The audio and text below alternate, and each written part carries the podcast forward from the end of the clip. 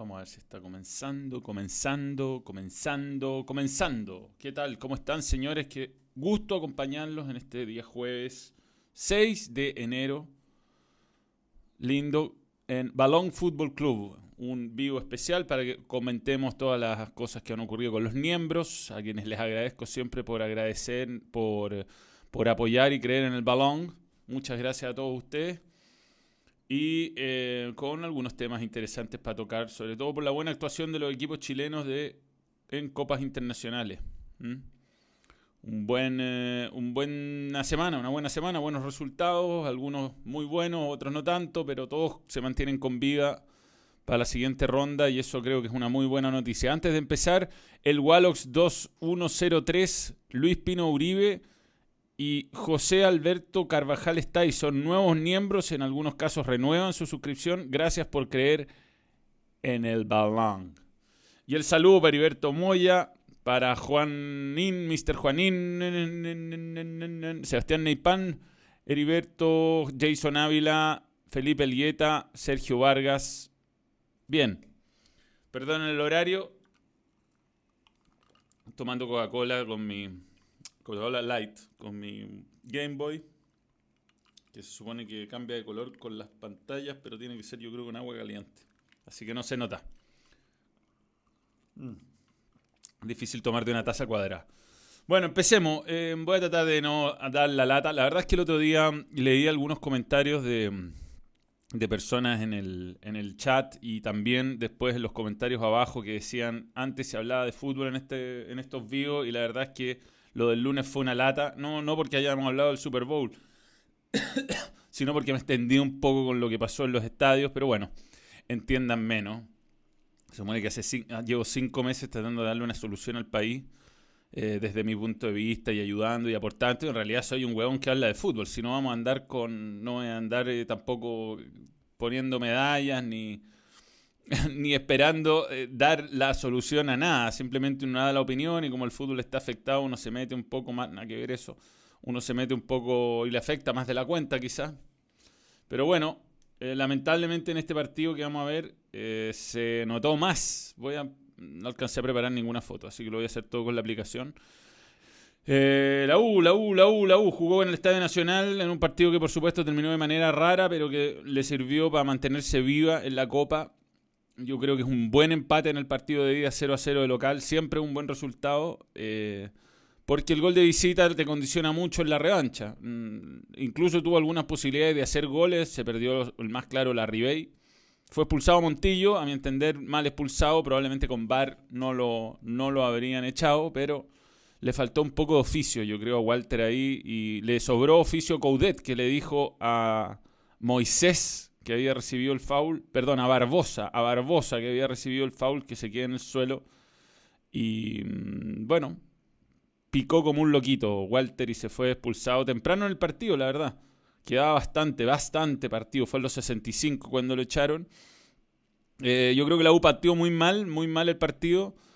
Eh, los primeros 25 fueron un desastre, se notaba mucho que no habían jugado juntos, que estaban medio fuera de lugar los centrales. Hay una jugada que que llega Boseyur a cruzar por la derecha, eh, que es muy raro ver al lateral izquierdo cruzando la espalda de los dos centrales, pero bueno, después del minuto 25 como se empezó a acomodar, yo creo que Inter se cansó y, mm, y bueno, eh, a partir de entonces el partido fue bastante parejo, siempre controlado por el equipo brasileño, pero pensando en la revancha creo que eh, no es imposible porque ellos tienen toda la presión, ¿no? Inter es el de los grandes jugadores, el de el de Pablo Guerrero, el de Alessandro, el equipo tiene que estar con gremio en la fase de grupo, si no un fracaso. Y si la U sabe jugar con esa presión, quizás puede tener algo a favor y, y terminar, eh, no sé si clasificando, pero por lo menos haciendo un partido más cerrado de lo que habríamos imaginado en la, en la ida. Ojo que Chacho Caudet no está 100% conforme con el plantel que tiene, ¿eh? no está 100% conforme. Así que podría perfectamente mm, ese, ese detallito ser una señal que por el otro lado las cosas no están tan bien. Igual Inter a mí me pareció un equipo extraordinario que se mueve coordinadamente entre línea y línea. Tiene, mm, tiene en, Musto el, Marcelo Díaz más o menos que tenía en Racing. Eh, la idea de juego es muy parecida. A veces Musto se va a poner de. No te digo que se está cortando esto. A veces Musto se va a poner de, último, a veces se va a presionar arriba. De hecho, le hizo una falta Moya.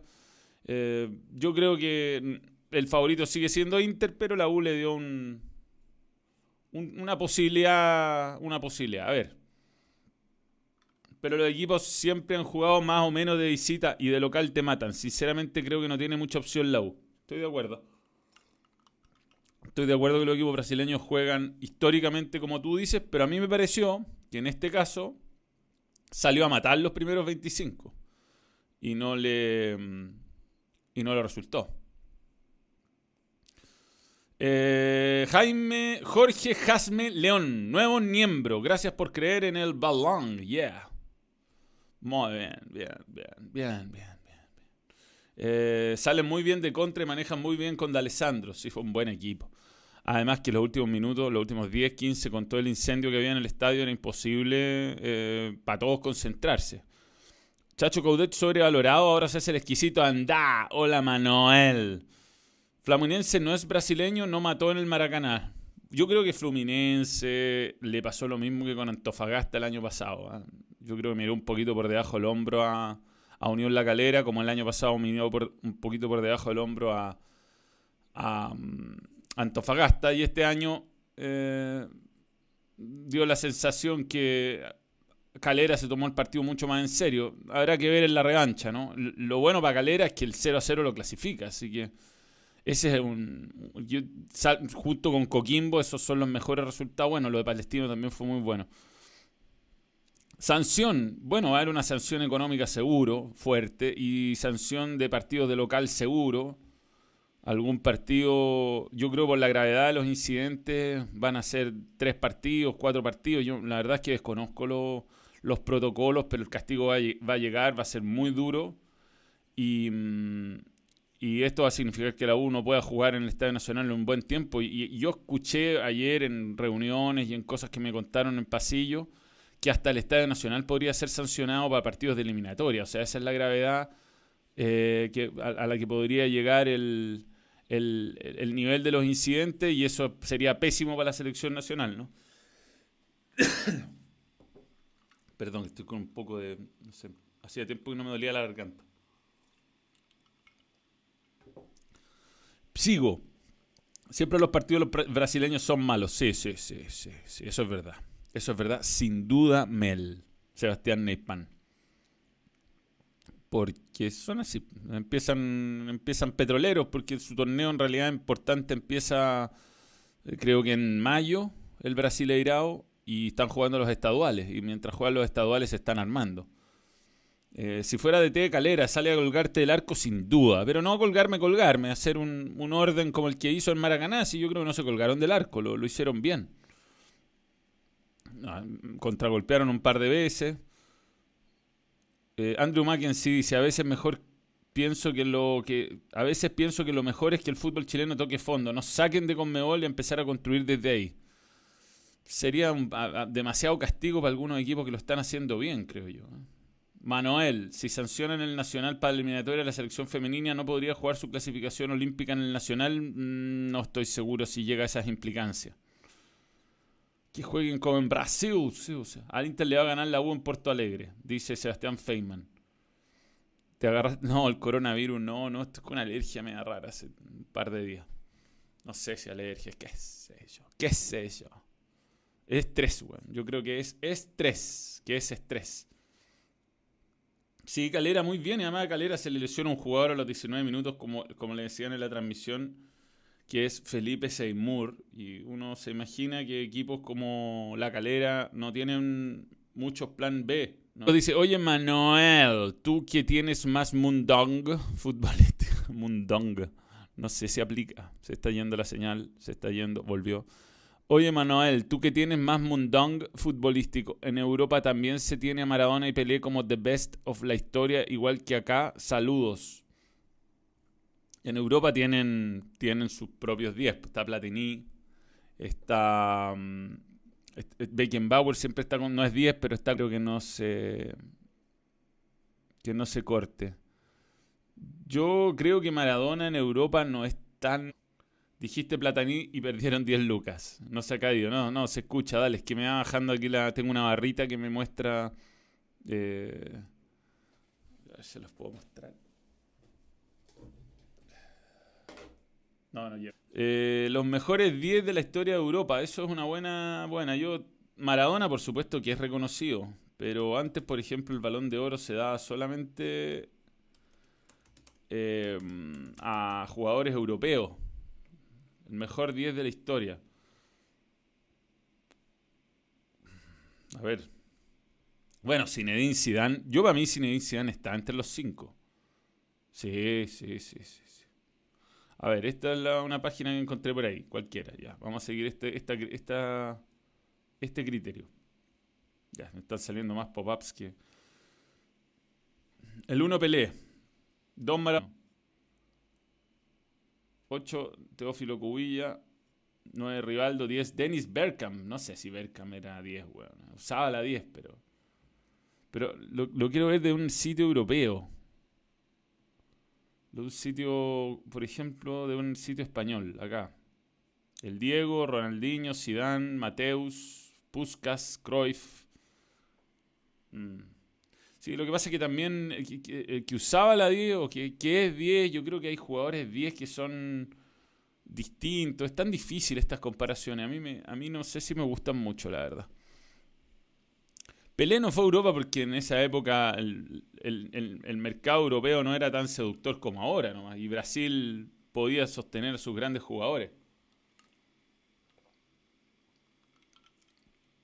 Mi abuelo era fanático, fanático, pero fanático de Pelé. Mi abuelo era tan fanático de Pelé que me hacía ver un VHS que se llama Esto es Pelé, que era un documental de goles de Pelé básicamente y de toda la historia de Pelé. Y la verdad es que él eh, tenía un, era sobrenaturalmente superior al resto. Eh, tenía todo, buena derecha, le pegaba con las dos igual. Eh, era hábil, era rápido, era valiente, cabeceaba, saltaba muy bien. Jugaba, jugaba, bien en, corto, jugaba bien en largo. Tenía todo, tenía todo, era el jugador perfecto.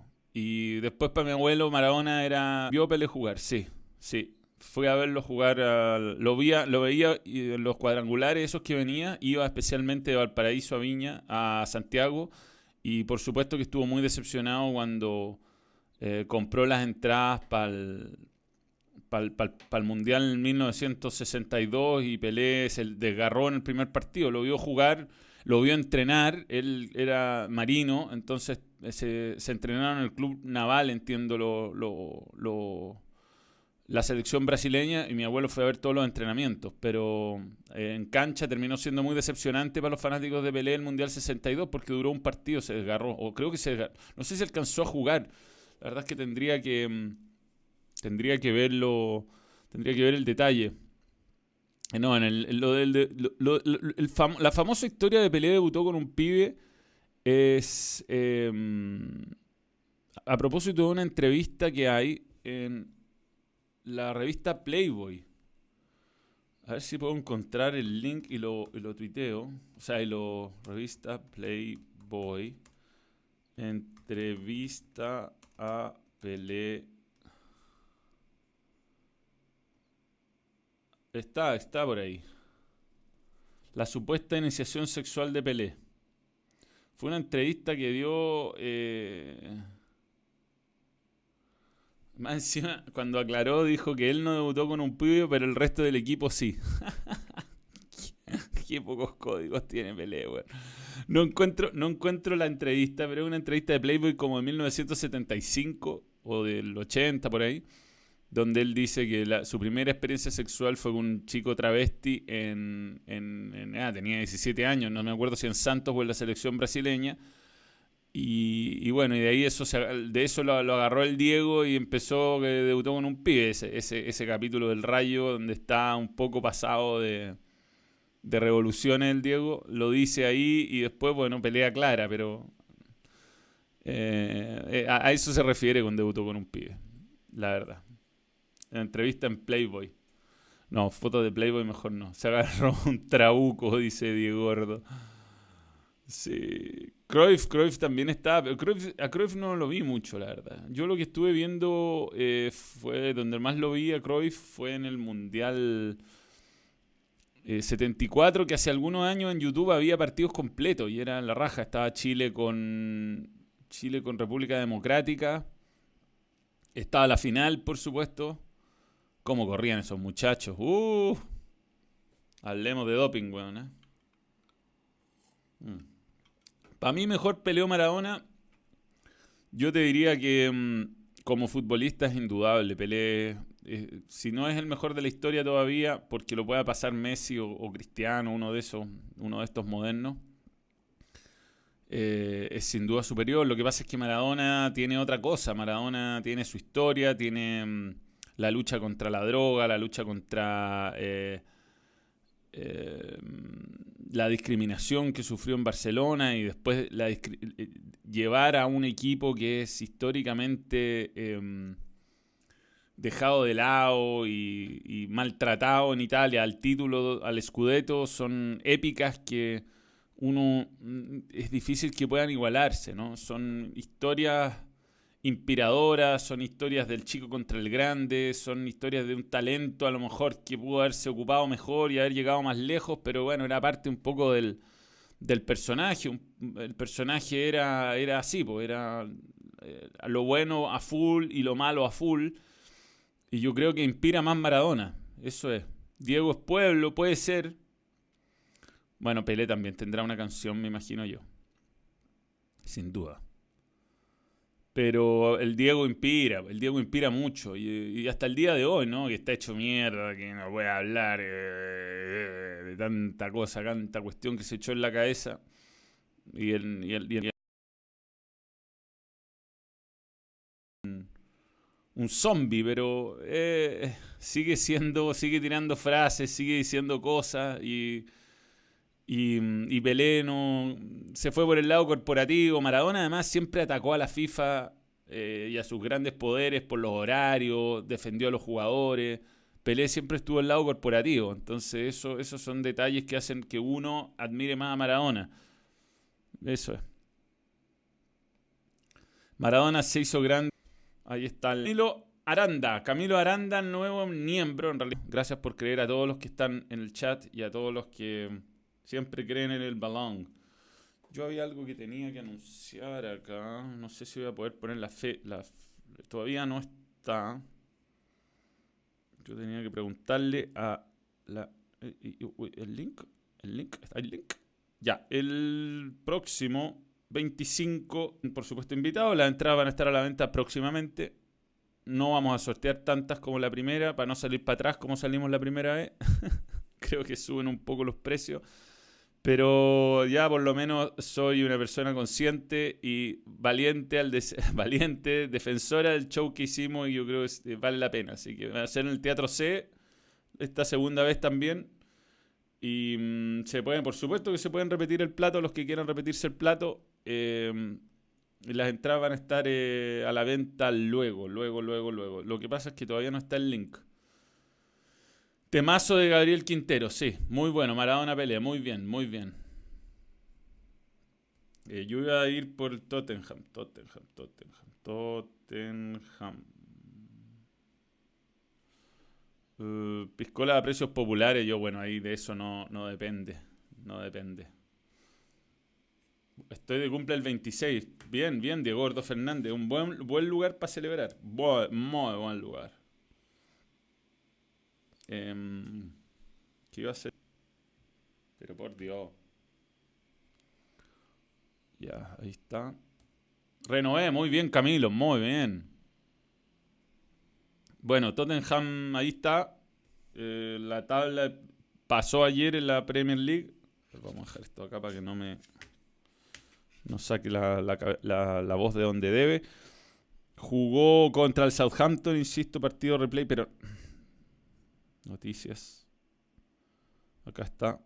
A veces cuesta llegar. 3 a 2 ganó con gol de Son, un penal clarísimo del arquero Gan sobre el coreano. En algún momento fue perdiendo el partido.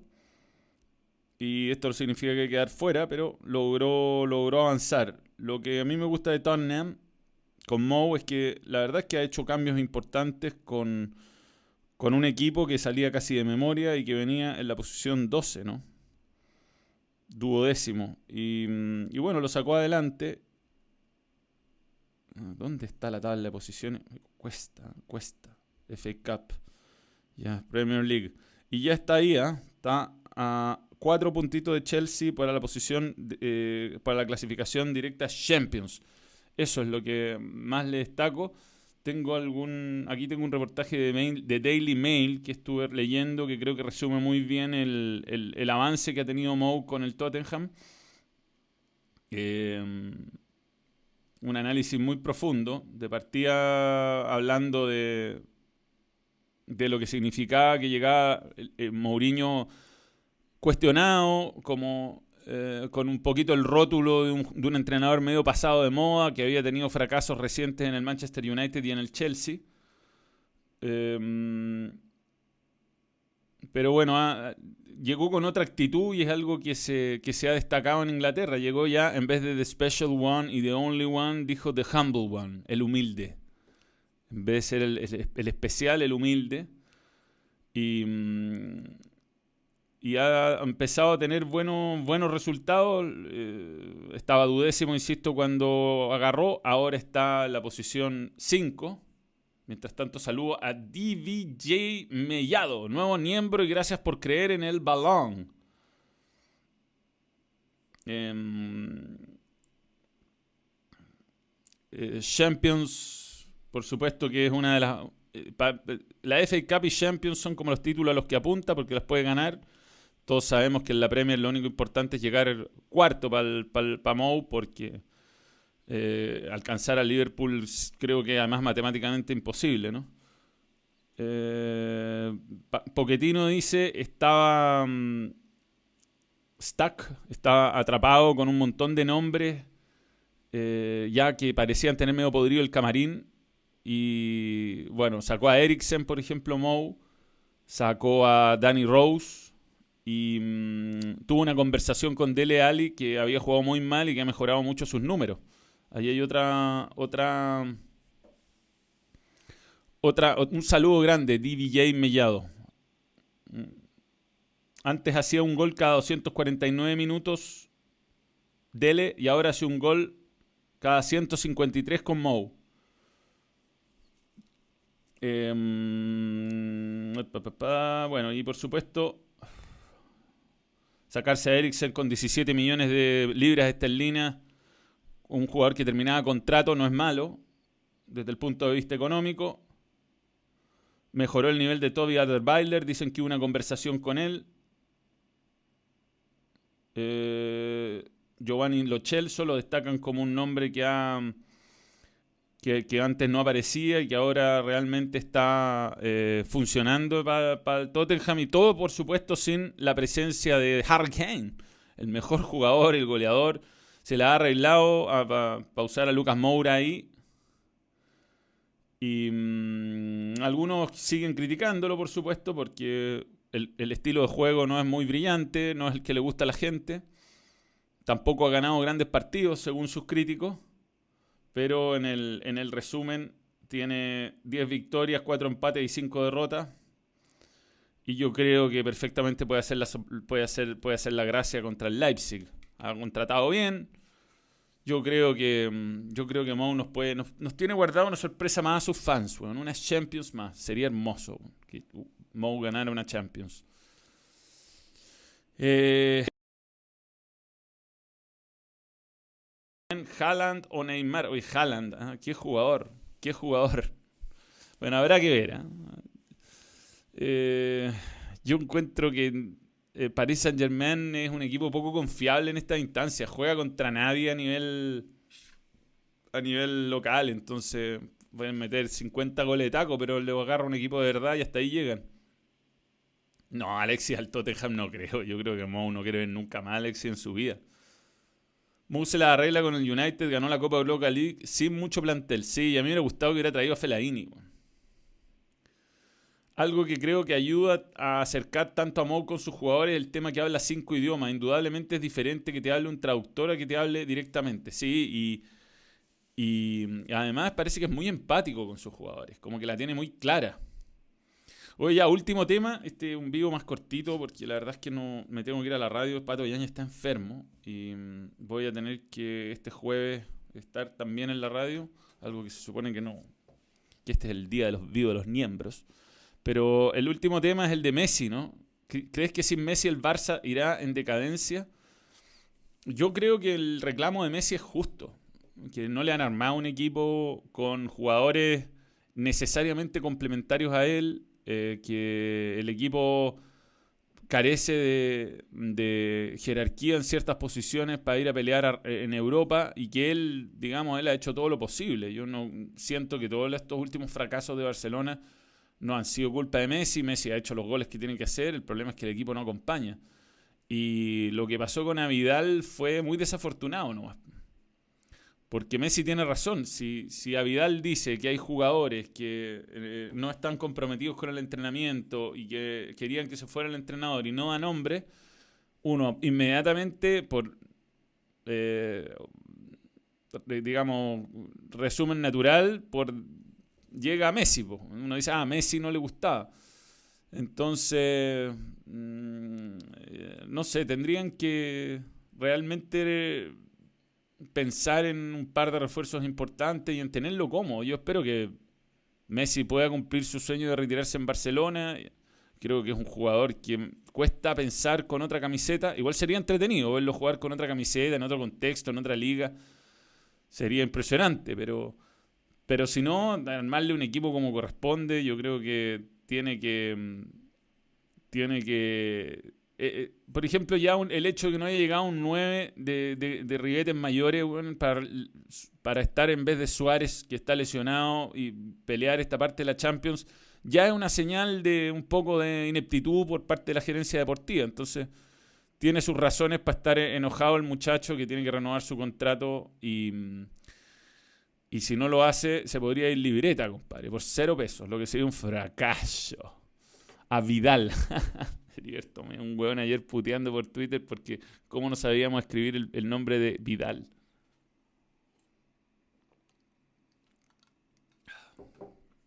Bueno, señores, em, se va a cumplir la media hora. Em, este fin de semana, que viene la cartelera el fin de semana, vienen cosas interesantes. El fútbol chileno siempre es tan difícil, ¿no? Decir qué va a ocurrir. ¿Quién knows, como diría. O sea, ¿quién no?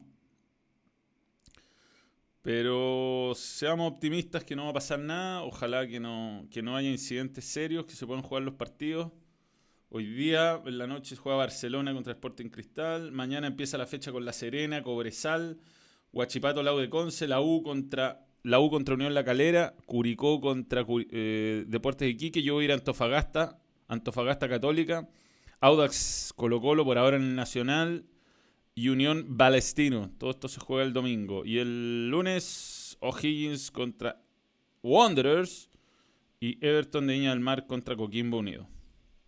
Esos son los partidos. Después la próxima semana la U juega a las 19.15 contra Internacional de Porto Alegre. Bien. Corto el vivo, corto el vivo. Sí, está bien. Esta vez corto.